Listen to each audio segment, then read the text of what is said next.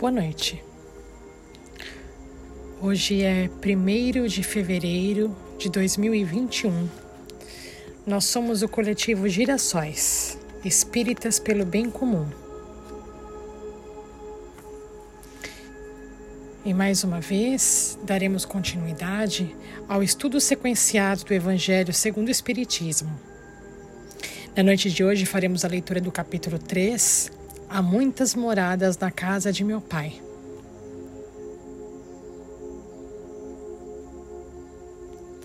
E nós dedicamos o Evangelho das segundas-feiras a todos aqueles irmãos que sofreram mortes violentas de alguma forma.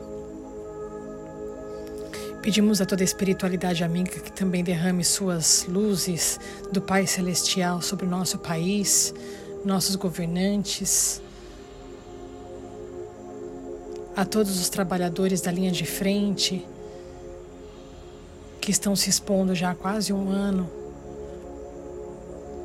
e lidam com tudo, com todo o cenário que vivemos, social e político, que possamos receber as luzes do alto a fim de conscientizar nossos atos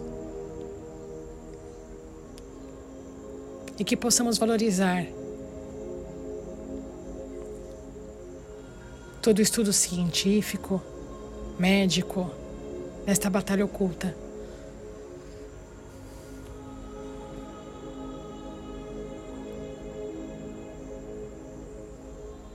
Há muitas moradas na casa de meu pai.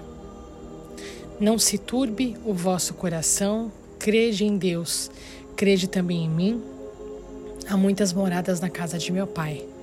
Se assim não fosse, eu vou-lo teria dito, pois vou preparar-vos o lugar.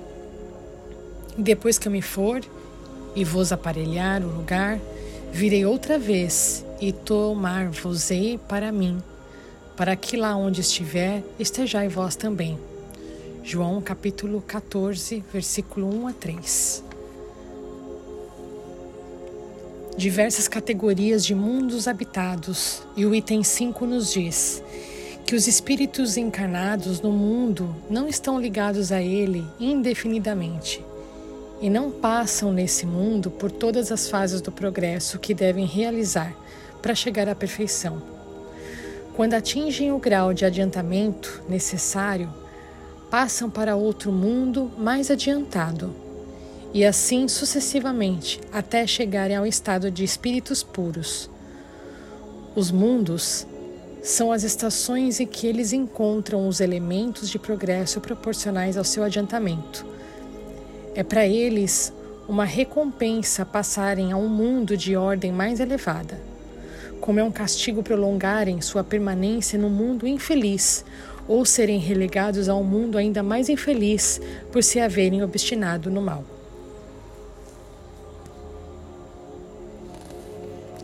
Para complementar o estudo deste trecho lido,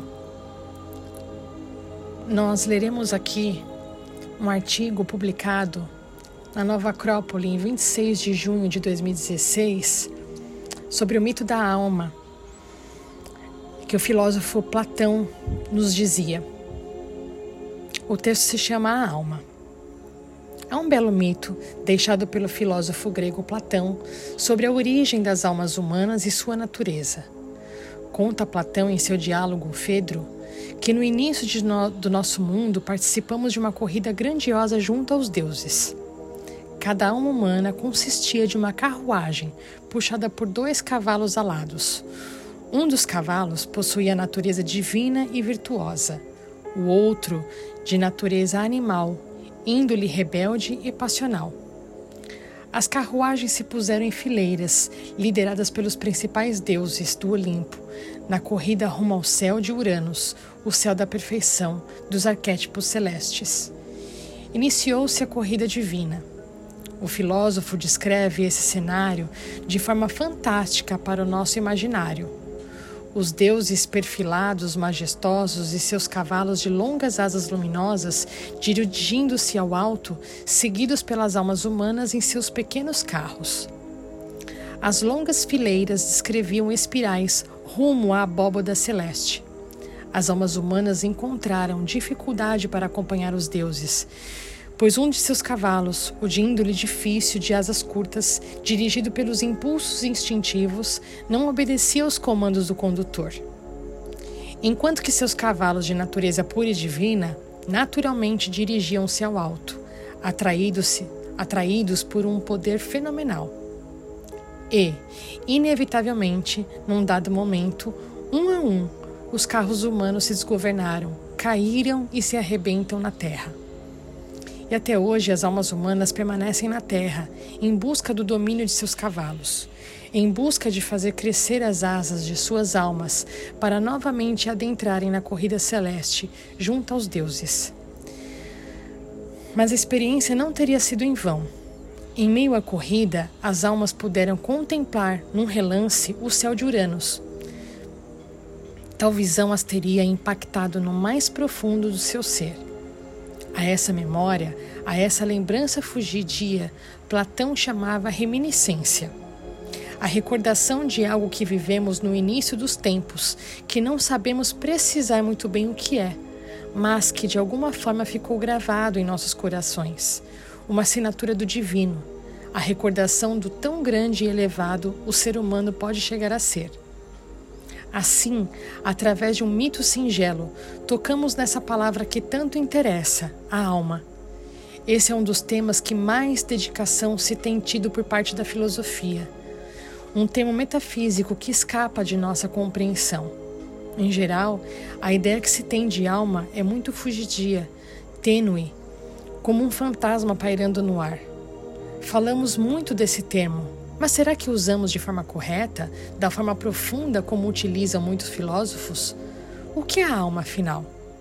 A palavra alma advém de anima, de origem latina. Significa movimento, animação, vivacidade. Desse ponto de vista, a alma seria uma espécie de energia que nos anima, nos move, nos possibilita viver. Mas viver no sentido pleno da palavra, com V maiúsculo, contemplando todas as necessidades próprias da natureza humana, do físico ao espiritual.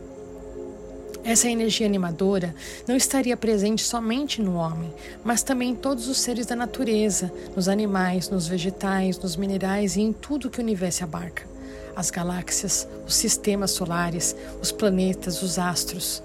E a grande questão é: se temos alma e vivemos, o que nos diferencia dos demais seres? O que nos diferencia como seres humanos? E como fazer crescer as asas da alma?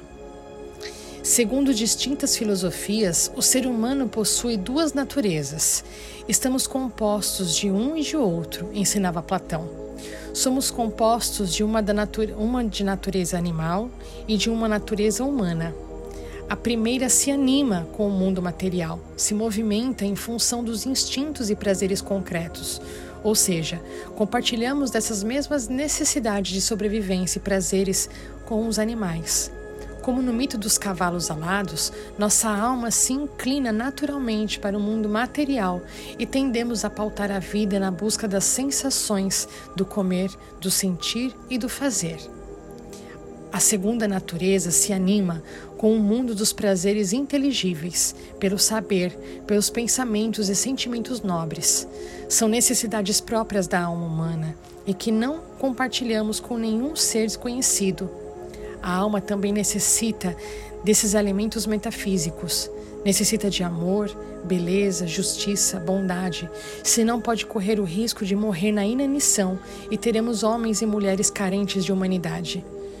Na filosofia milenar tibetana, ensinam que os sábios não se detêm jamais nos jardins de recreio dos sentidos.